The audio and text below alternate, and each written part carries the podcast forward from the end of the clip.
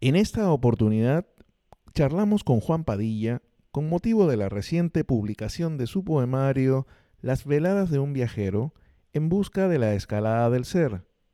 Un poemario en donde Juan abre su corazón para llevarnos por los caminos de ese viajero y sus sentimientos y vivencias respecto del amor, de la familia, de la paternidad y el legado, de la naturaleza, de amaneceres, atardeceres, de días que te vuelven fragmentos, y del optimismo y la esperanza en trascender por encima de cualquier situación. Porque aún podemos conversar en un año en el que Juan tampoco escapó a los masazos que trajo el mismo, el poemario es muestra de su determinación de crear algo que genere reflexión y positivismo en quien lo reciba, en este caso, quien lo lea. Para mí fue una experiencia singular dialogar y aprender de Juan, persona a la que conozco y aprecio, conocer las motivaciones que lo llevaron a escribir y descubrir lo que hay detrás de algunos de sus poemas, los que más me gustaron y los que él se animó a comentar. Recuerda que puedes escuchar el podcast Aún Podemos Conversar en tu plataforma favorita. Apple Podcast, Spotify, la que tú quieras y si te gusta, nada mejor que compartir. Aún podemos conversar con Pedro Ramírez.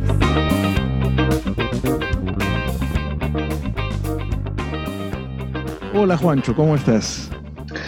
Muy bien, ¿y tú, Pedro? ¿Cómo te sientes? Bien, bien, Juancho. Tú sabes que el libro dice muy formalmente Juan Padilla Dugarrí, pero yo te voy a llamar Juancho porque tú eres mi hermano, literalmente. Así que de, comunidad. Literalmente, literalmente. Literalmente. Más, de, más de 10 años, más de 10 años conociéndonos y, y un gran cariño. Como dicen los millennials en estos días, literal. Juancho, las velas de un viajero. Primero que nada, te felicito. Eh, leí el poemario, me gustó muchísimo, hermoso. Eh, entiendo que abres tu corazón, abres tu ser en 100 páginas que para mí son muy entrañables. Eh, me he emocionado, lo he, lo he disfrutado. ¿Dónde nacen las veladas de un viajero? ¿En qué momento? ¿Cuál es tu motivación? Bueno, primero darte las gracias por la invitación. Eh, desde que lo conversamos, para mí, yo tenía muchas ansias de, este momento, porque aún podemos conversar, va mucho, va muy de la mano con lo que, con lo que yo estoy tratando de expresar. Realmente, si, si tú me dijeras, eh, si buscáramos un, un blend entre aún podemos conversar y las veladas de un viajero, se llamaría como eh, anhelo para reconectar, algo así. algo así. porque, porque hace falta, hace falta, hace falta. Pero volviendo a tu pregunta, yo entiendo que de alguna manera u otra, yo tenía muchos años preparándome para este momento, eh, inconscientemente. Eh, con muchos altos, con bajos muy, muy, hondos, muy profundos.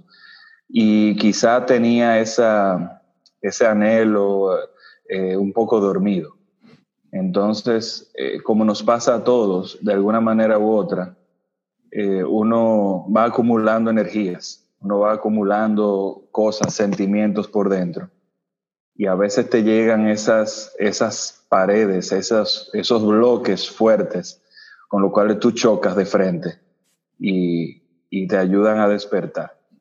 Entonces, básicamente, de ahí salió eh, este deseo de, de, escribir, de dejar algo escrito, de, de, de exponer mi, mi, historia y de alguna manera u otra, eh, y tú lo habrás podido ver, no necesariamente se ve, se ve Juancho en los poemas. Uh -huh. Yo lo que traté eh, delicadamente o cuidadosamente es que cada quien se viera reflejado en el poemario. Uh -huh. O sea, que tú pudieras, claro, hay cosas muy específicas, ¿verdad? De, de, de mí, del autor, pero en realidad yo quería que cada quien se encontrara en su proceso, en su camino. Incluso me ha pasado que personas que se acercan a mí me dicen, mira, a mí me gustó este poema o me gustó este otro.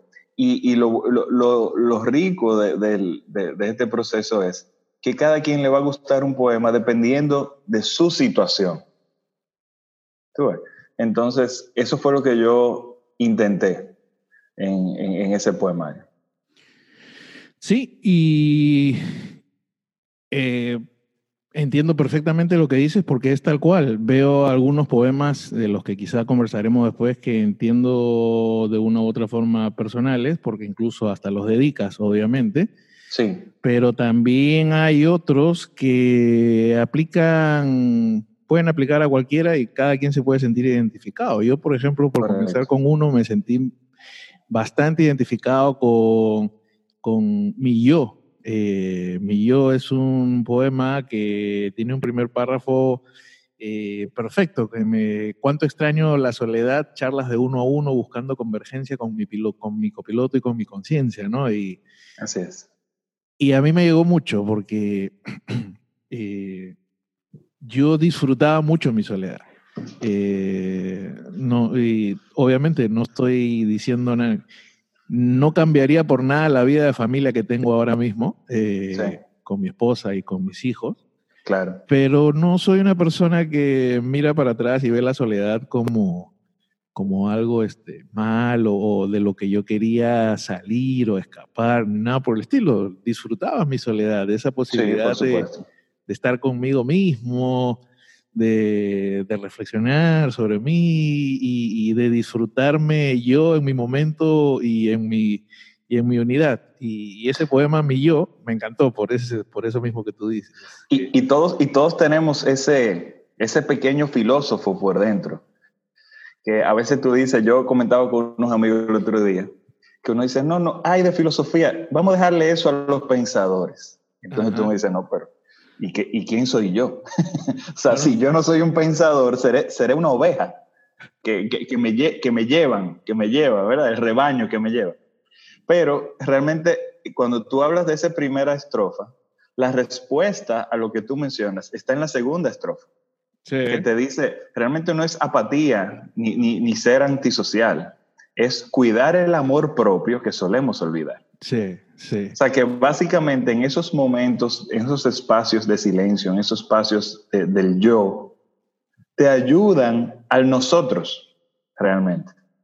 Porque si tú no te quieres tú, y eso muchos adolecemos de eso, de, de, querer darle todo a todos, y te pasas años dándole a todos, al, al, al prójimo, pero el primer prójimo eres tú.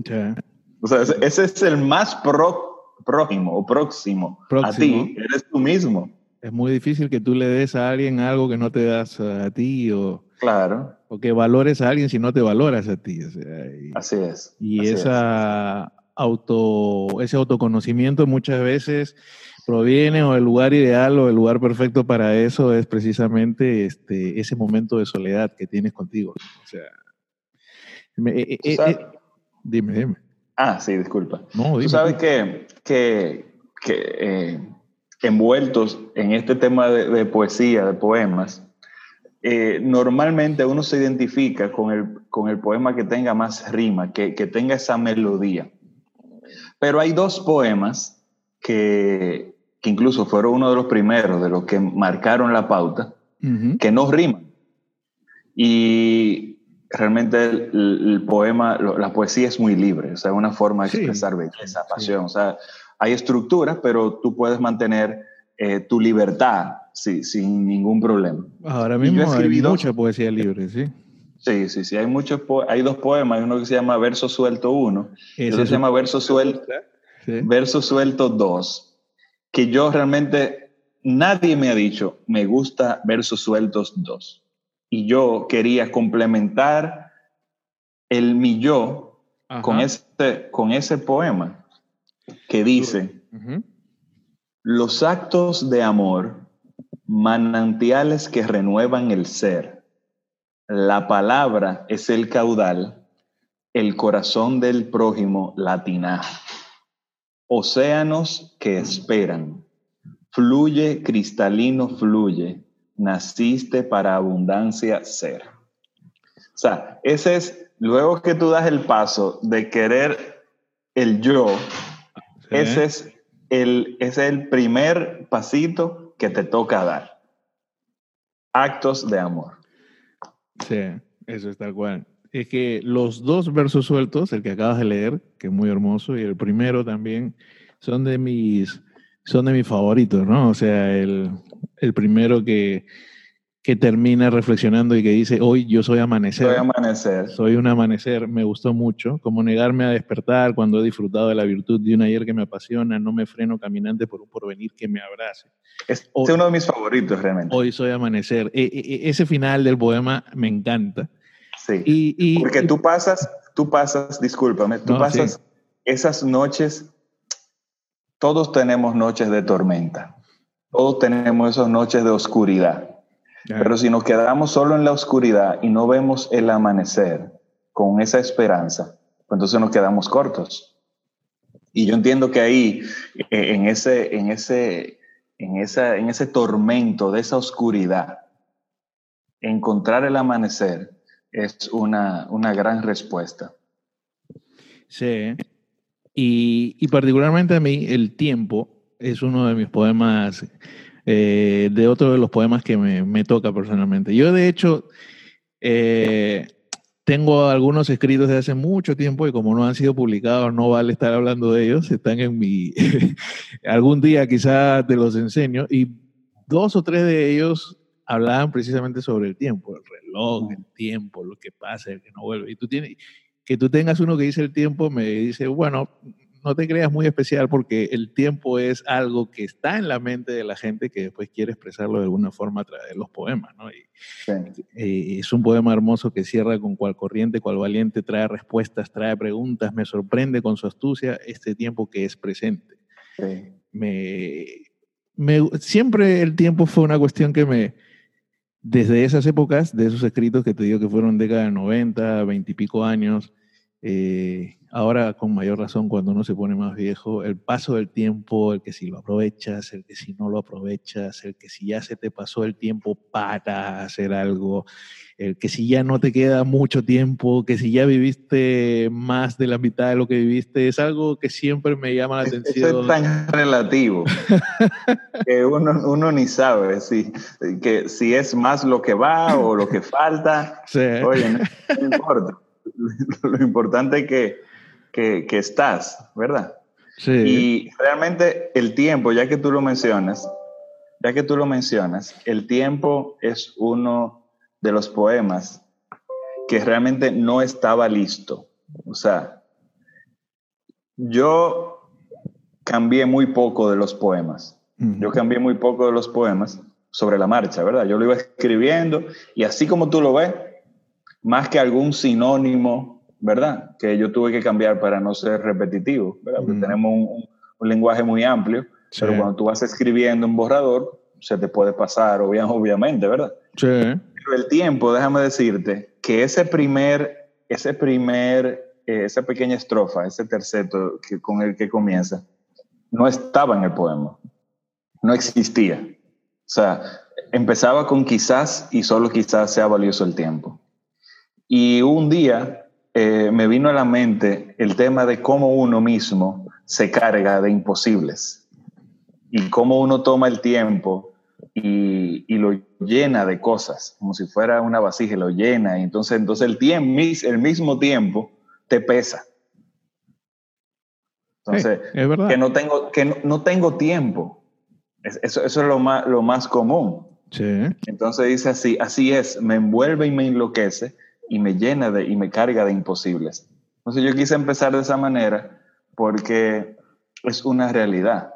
O sea, esa es una conducta que nosotros tenemos que buscar la manera de desaprender. Es una frase muy común eh, o es muy común escuchar Alguien que te dice, ¿cómo me gustaría que el día tenga 25 horas o que la semana tenga un día más? Porque no me alcanza el tiempo, efectivamente. No te alcanza, no te alcanza. Pero si ya tú, si tú eh, declaras o, permites que, eh, que, salgan esas palabras de ti, de que no te da el tiempo, pues no te va a dar. Vas arrancando, sí. De entrada vas arrancando con eso. Ahora, antes, antes de seguir comentando algunos de los poemas de, tu libro, Las veladas de un viajero, tú de, formación eres ingeniero. Eh, no quiero decir que un ingeniero no sea poeta, pero digamos que pues, no te había conocido eh, la vena esta de escritor y de poeta. Siempre, de alguna forma, siempre la tuviste en el colegio de pequeño o con el tiempo de repente dijiste de qué forma exteriorizo las cosas que quiero decir y encontraste en la escritura y propiamente en la poesía, en el poemario, este, la forma de hacerlo. Bueno, yo creo que todos de alguna manera u otra, tanto tú como yo, como el que nos está escuchando, ha vivido suficientes experiencias para escribir un libro. Incluso hay un poema ahí que se llama El Recado, que es una invitación a escribir. Todos hemos vivido múltiples experiencias. Eh, si tú me preguntas cómo yo llegué a ser poeta o cómo si yo tengo escuela, yo no tengo una escuela formal de, escribir ni de poesía, más que algunas pinceladas básicas de estructura que aprendí hace 20, 25 años.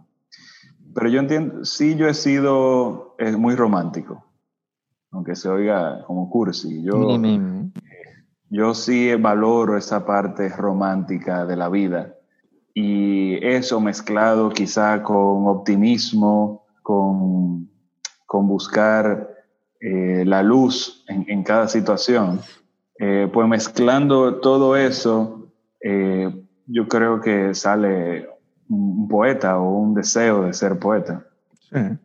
Un escritor, básicamente. escritor.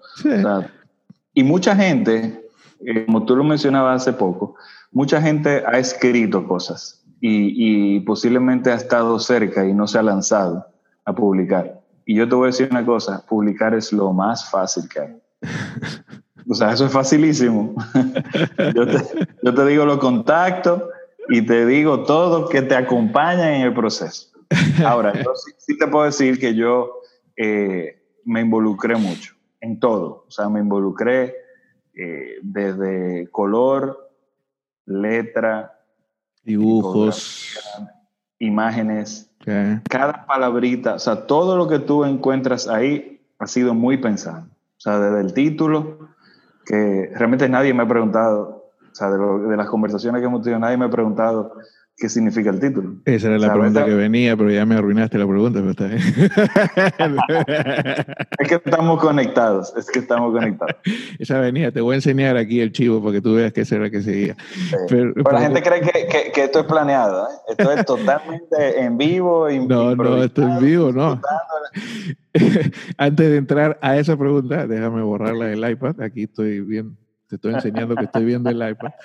Ah, tú haces el comentario de la publicación, sí, pero antes tendría que, tendría que chequearlo, porque tú sabes qué pasa, YouTube me, me inspiraba en los 90, en esas épocas veinteñeras, me inspiraba sobre todo en momentos, no de depresión, pero momentos de, de bajón.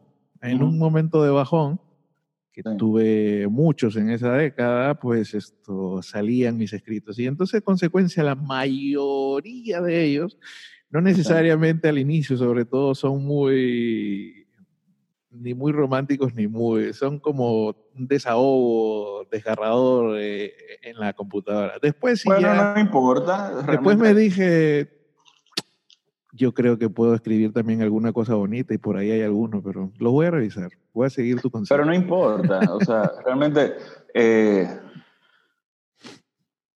o sea, todos tenemos de alguna manera cómo conectarnos también con, esa, con esos escritos. O sea, si tú te dedicas a escribir sobre un tema que sea eh, oscuro o triste o de un apagón, como tú dices, eh, realmente hay mucha gente que necesita eh, solidarizarse también con eso.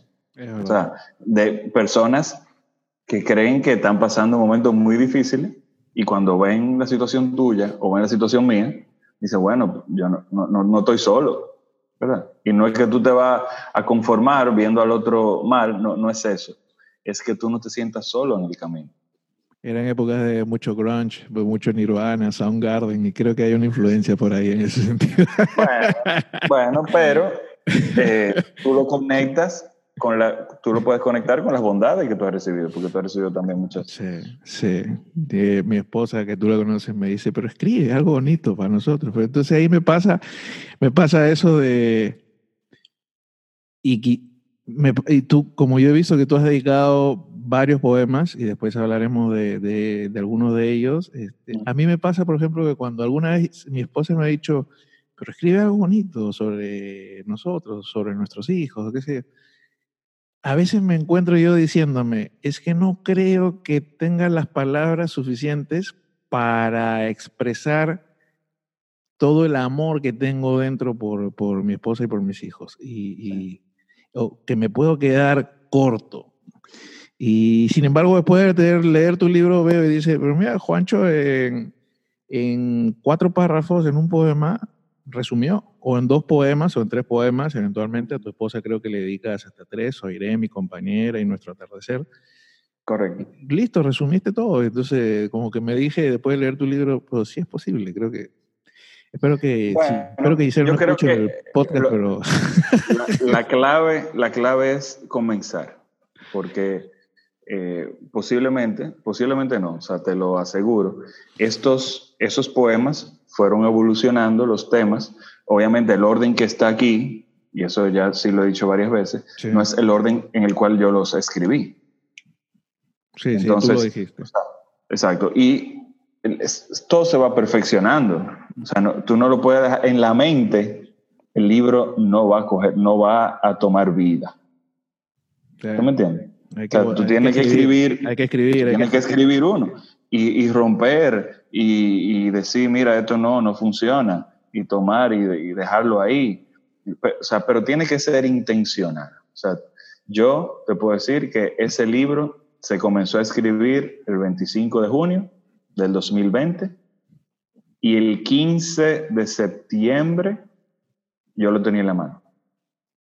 Se publicó dos semanas, o sea, ya se lanzó dos semanas después, porque eh, todo fluyó. Y eso es parte, no sé si usar la palabra, quizá testimonio o, el regalo que, tuve al, eh, escribir este libro, que todo fluyó, todo fluyó muy bien. O sea, desde, la, desde las ideas hasta encontrar eh, las imágenes que fueran muy de la mano con, eh, con lo que yo quería expresar. Eh, o sea, todo fue fluyendo, todo fue fluyendo. Encontrar la persona ideal para que me escribiera la introducción. Yo, quiero, comentar, yo quiero comentar algo. No, no, creo, no creo que lo haya dicho antes, pero el día que yo conversé con Paola, Primero, cuando la invité a escuchar los poemas, no tenía idea de que le iba a pedir, primero ella no lo sabía, ni yo tampoco, no tenía idea de que yo le iba a pedir que, escribiera la introducción. Y menos aún tenía idea de que ella, sin decírmelo, y quizá nunca me lo iba a decir, ella me había escrito dos poemas. Y lo tenía así como tú, que lo tenía guardado. Y ella me había escrito dos poemas, de los cuales uno está incluido en el, en el poemario, que es Thoughts. Ese poema lo escribió ella pensando en nosotros y en Soiré y en mí. Y, yo, le pedí para ver si, si lo podíamos incluir en el poemario. Y ella me dijo, oh, pero eso es tuyo. y, entonces, eh, realmente son formas en que, en que el, las brisas eh, fluyen, ¿verdad? Vamos a ponerlo así. a veces no lo entiende. Diga. La pregunta que venía después de, tú eres ingeniero, ¿de dónde te salió la vena escritora? Eh, la, la, pregunta que seguía después de tu respuesta era, ¿y por qué las veladas de un viajero? Muy bien. Lo primero es que yo he sido, he sido un explorador. Bueno, realmente el libro no se llamaba así, originalmente. ¿Cómo se llama? Pero Mm, No lo vas a decir. no lo voy a decir. Está bien, perfecto. No, no voy a matar ese, No, no lo mates ya. Las veladas de un viajero. las veladas de un viajero. Ajá. Yo he sido, o sea, he sido amante de la naturaleza toda mi vida, he sido un explorador, he conocido el país, eh, también fuera del país, eh, he tenido muchos viajes, también muchos viajes internos, porque eso, eso es parte de- de- del ser un viajero. El, proceso de conocerte eh, es un viaje también. Eh, entonces de ahí sale el viajero. Además, todos somos viajeros, eh, de alguna manera u otra. La vida es un viaje, ¿no? La vida es un viaje. Y, y las veladas surge porque todos tenemos una velada o un momento clave para crecer, para despertar, para eh, crear, para un proyecto, para una- un momento en el que tú decides formar familia. O sea, esos son veladas eh, que te definen o que cambian curso. Entonces, eh, combinar esa parte del viajero con esos momentos claves de la vida, pues yo creo que fue una forma muy bonita de- de identificar el libro. La carátula tiene una caída de agua, tiene montaña, tiene vegetación y tiene dos sillas rojas. No son mecedoras como las que te esperan a ti a Soiré en su Sí. vejez, pero tienen un par de sillas rojas contemplando el... Se, se- se ven bastante cómodas, Muy cómodas, muy cómodas, sí. se ven cómodas, que esa fue la idea. Sí, realmente eh, todo surge, el libro surge eh, con un primer poema, que es el último del libro.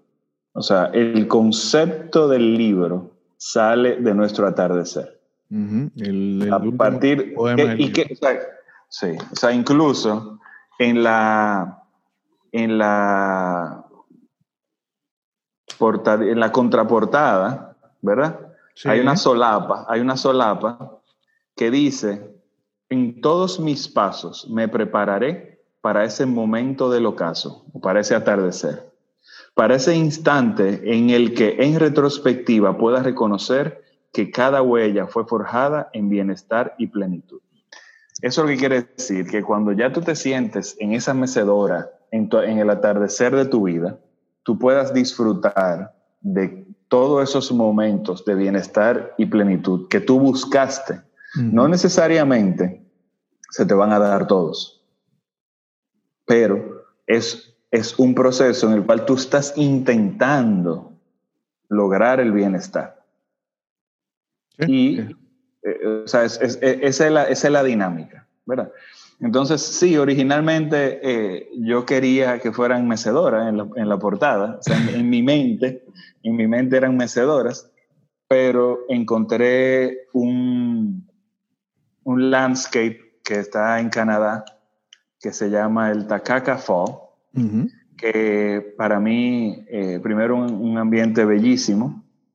Y tú no me lo vas a creer, pero yo, si no hasta cuando el libro estaba ya prácticamente diagramado, yo descubrí algo de esa cascada.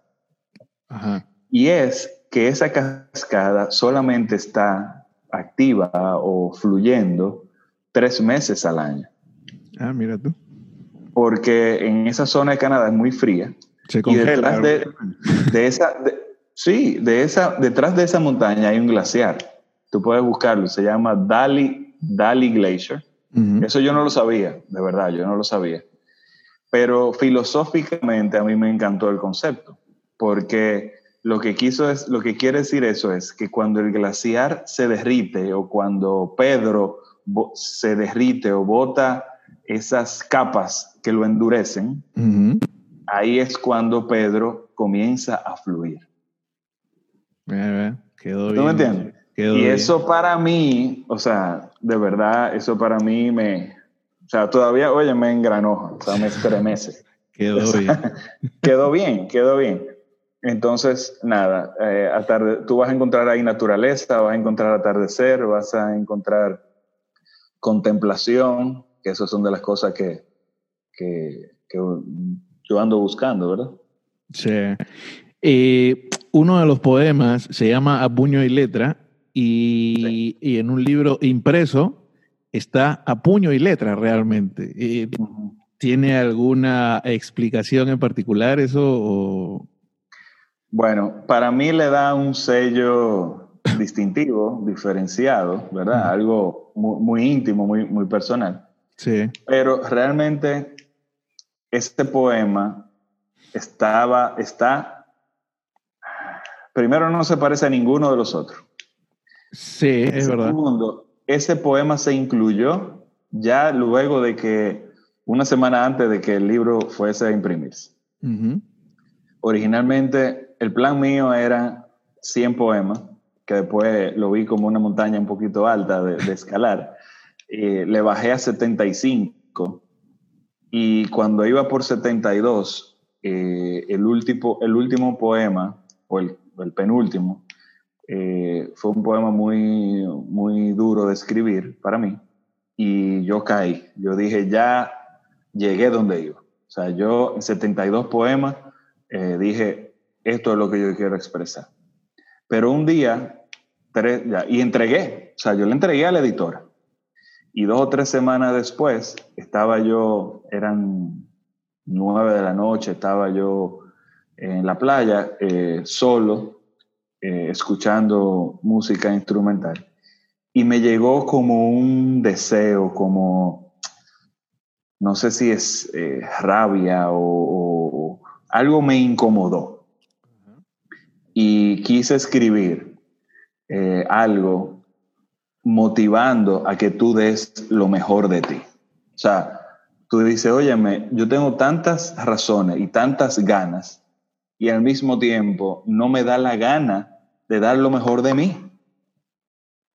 Entonces, como yo lo escribí en, una hoja eh, con, tanta fuerza, yo dije, óyeme, así como lo escribí, claro, realmente para no es que yo tenga una letra, ¿verdad?, tan legible, pero para que estuviera apto para, para el público, tuve que escribirlo muchas veces para luego eh, procesarlo.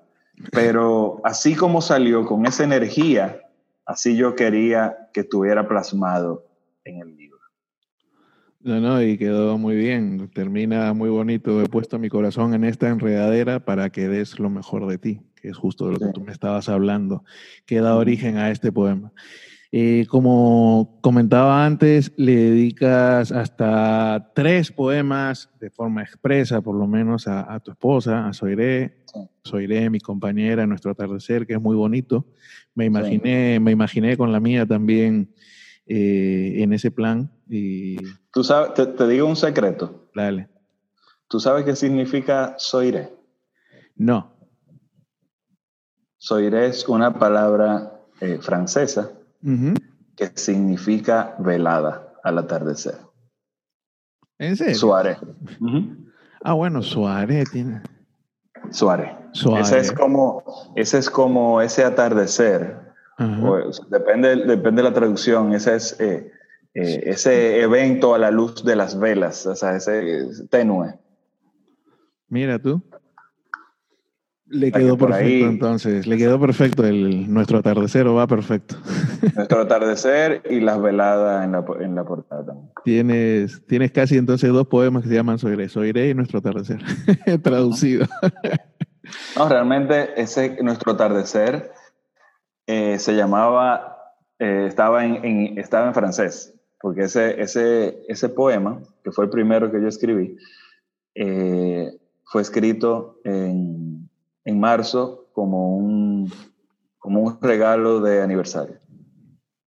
Así comenzó todo. 7, 7, ¿no? 7 de marzo. Me acuerdo. Entonces, eh, en, ese, en, esos, en ese proceso, eh, yo entendí que, fue, que era una, algo eh, muy íntimo que yo quise compartir con, con Soy y le llamé Notre Suárez realmente. Así se llamaba el poema. No, pero quedó, quedó perfecto. Sí, hubo que traducirlo para que, ¿verdad? No. Nuestro atardecer quedó perfecto. Perfecto. Excelente. Aprobado entonces. También le dedicas Dos, a Juan Diego y Juan Pablo, tus hijos. Soy padre y dos anhelos. Eh, me encanta eh, el final de Soy padre, los hijos son decisión, nuestro verdadero legado. Comienzo mi pensamiento con su brisa, con su ascenso. Eh, y tú incluso te, has dedicado previamente también a, lo que es eh, investigar y a lo que es eh, también compartir tu, lo que has descubierto, lo que has conocido en charlas respecto de paternidad. Eh, ¿Hasta qué punto reflejas en estos, por lo menos en estos dos poemas y en otros de los que hablaremos después, es todo, ese aprendizaje? ¿no? Yo, a medida que... Y yo creo que la paternidad es un reto hermoso, pero todo un reto, ¿no? Este, desde que tengo, yo siempre digo que desde que tengo hijos, este, La Roca, que es mi nombre, Pedro, ya que hablamos de, significados, Pedro, la piedra. Piedra la piedra cuando se casó se remeció, pero cuando tuvo hijos se volvió, se volvió trizas. Eh, trizas, arena casi. Arena realmente, así como el del Spider-Man.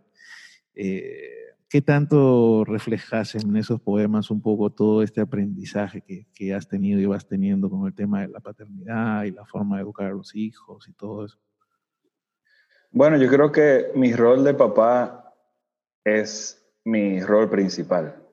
O sea, yo, o sea, trabajar, buscar el sustento, eh, como, lo, como los cavernícolas que salían a, luchar con los mamuts y eso. Eso, era, óyeme, eso es un medio. Eso es un medio. Es un medio. Realmente el fin está en la caverna esperándote.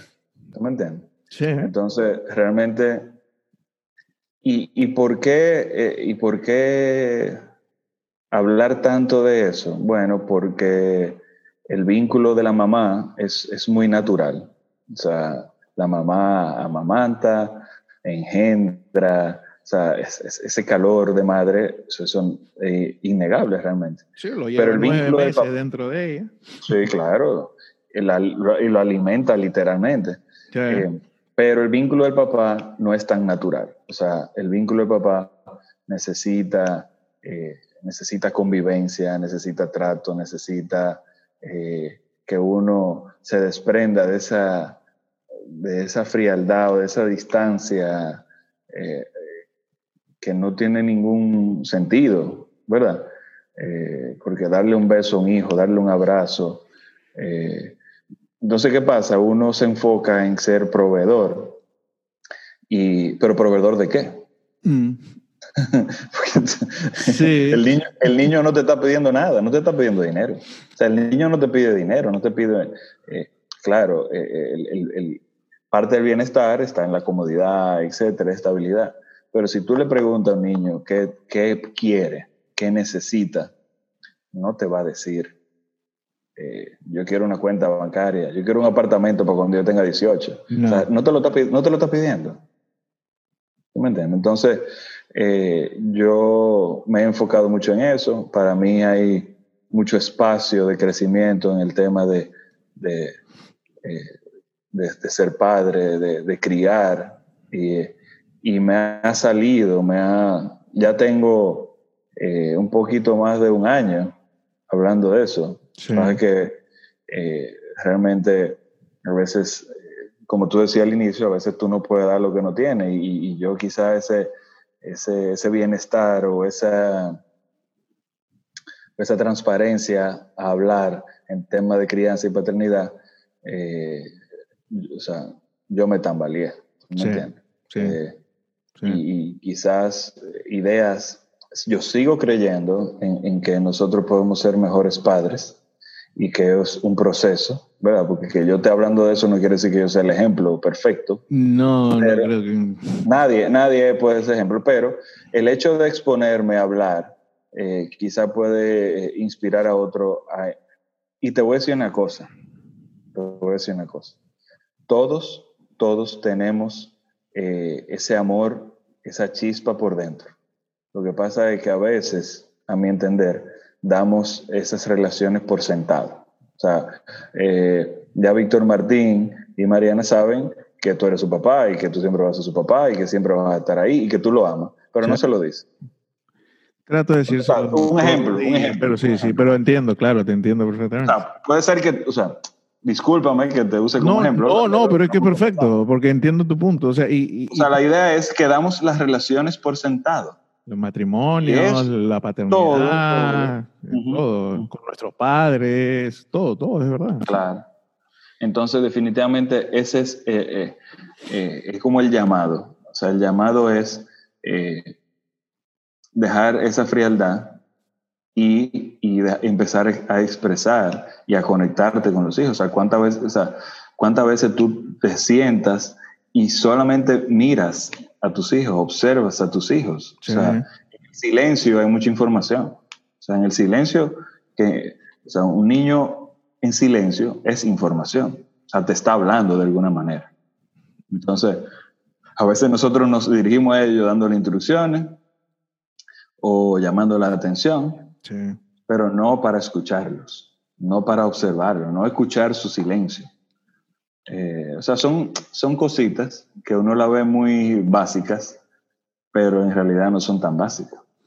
Sí, pero lo importante, como tú dices, es poder eh, esa, compartir la experiencia independientemente que uno se vaya equivocando en el camino, porque es que todos nos equivocamos. La paternidad es un eh, errar y aprender. Prueba y error, claro. Prueba y error. O sea, yo he leído un par de libros de la doctora Chefali, porque me encantan, y muchos de sus casos son ella misma contando, yo hice esto y de esto, que la regué, aprendí esto. Y entonces es evidente, porque si uno fuera un padre perfecto no tiene que compartir con el resto, porque ¿qué vas a compartir si tú nunca te equivocas?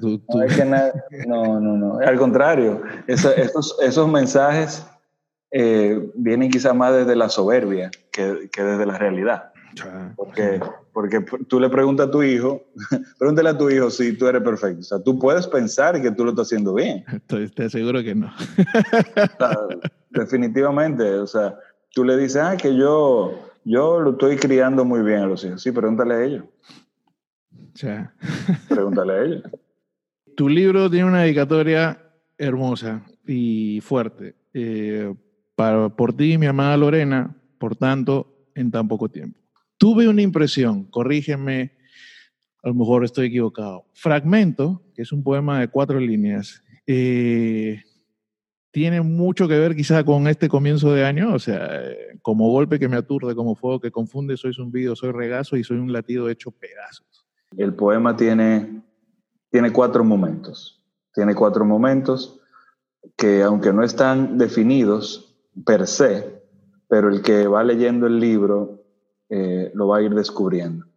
Tengo que, darle, tengo que, darle, una segunda leída. Bueno, no, pero yo te lo voy a decir, yo te lo voy a decir. el primer momento es tu individualidad, tu yo, tu propósito, tu origen, de dónde tú vienes, cuál es tu ilusión. Y luego de, del yo viene un segundo momento que son las relaciones, relaciones con tu pareja, con tus hijos, con la naturaleza, con las artes, con la música, o sea, las relaciones en general. Luego viene un tercer momento, que son las fracturas, los obstáculos que a todos nos pasa. Y luego de pasar esos obstáculos, viene un momento de trascender, de, dejar un legado, de ser mariposa, de, de tú convertirte, transformarte de un capullo a tener, a estar lleno de color. Entonces, cuando tú ves cuando tú ves esos momentos, que son los momentos de la vida, pues eh, tú alcanzas o, o, te automotivas a seguir desarrollando tu ser. Sí.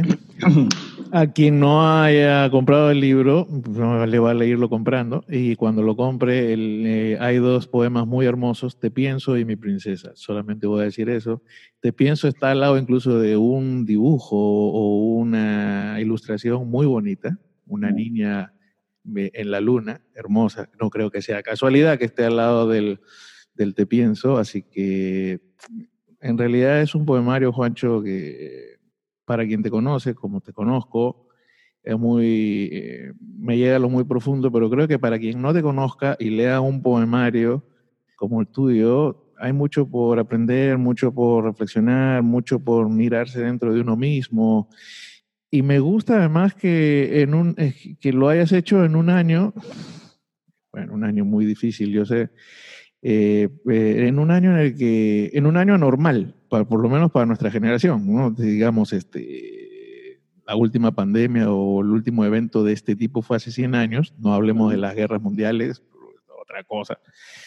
Eh, creo que vivimos en guerra todos los días en este mundo ahora, estamos como la tercera y cuarta y no nos hemos dado cuenta, pero es, es un año completamente atípico, completamente retador. Eh, y del que mucha gente está loca por salir, mucha gente está loca por salir del 2020. Y tú vas a dejar el 2020 con un legado, eh, un poemario que no va a dejar indiferente a quien lea.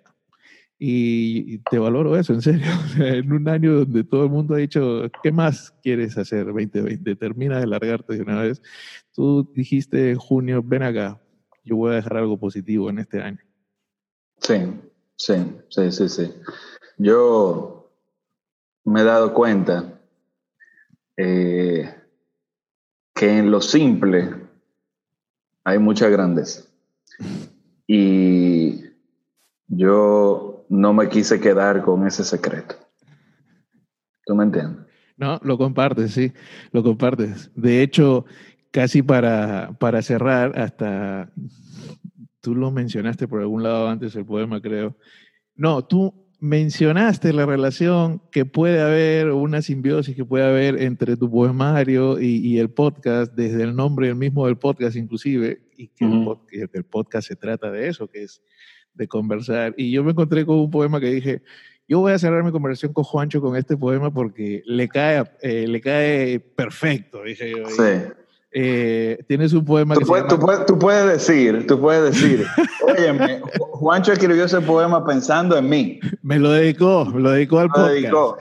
se lo dediqué al podcast. Para todos los oyentes del podcast. Es un, poema que se llama Conversar.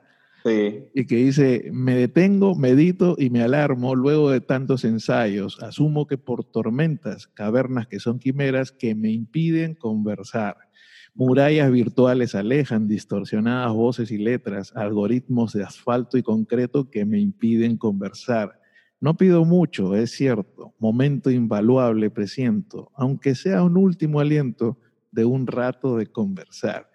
Y eh? Dedicado a mi amigo y mi hermano Pedro Ramírez. Y si tú escuchas o el oyente va y escucha el tráiler del programa ahí antes del primer episodio, eh, donde lo escuche, eh, es lo que dije al inicio, cuando no tenía ni un episodio y solamente hacía un tráiler, dije que sea la posibilidad de eso, de conversar, algo que no hacemos ahora tanto, entre, entre 280 caracteres de Twitter, entre fotos de Instagram, entre que WhatsApp ya no conversamos ni siquiera por teléfono, porque ahora resolvemos todo por WhatsApp o por Telegram o por lo que fuera. Este, conversar cada vez es un arte en extinción y con lo simpático y con lo interesante que es simplemente juntarnos a conversar. La pandemia se encargó que después de ocho, nueve episodios en persona, pues el resto hayan tenido que ser este, por la vía virtual, pero enhorabuena que existe la vía virtual. pero, pero me sentí, yo dije, yo sabía que Juancho me iba a dedicar un poema. y cayó perfecto. bueno, es que es muy relevante. O sea, lo que tú estás haciendo, Pedro, es tan relevante y, realmente hace tanta falta.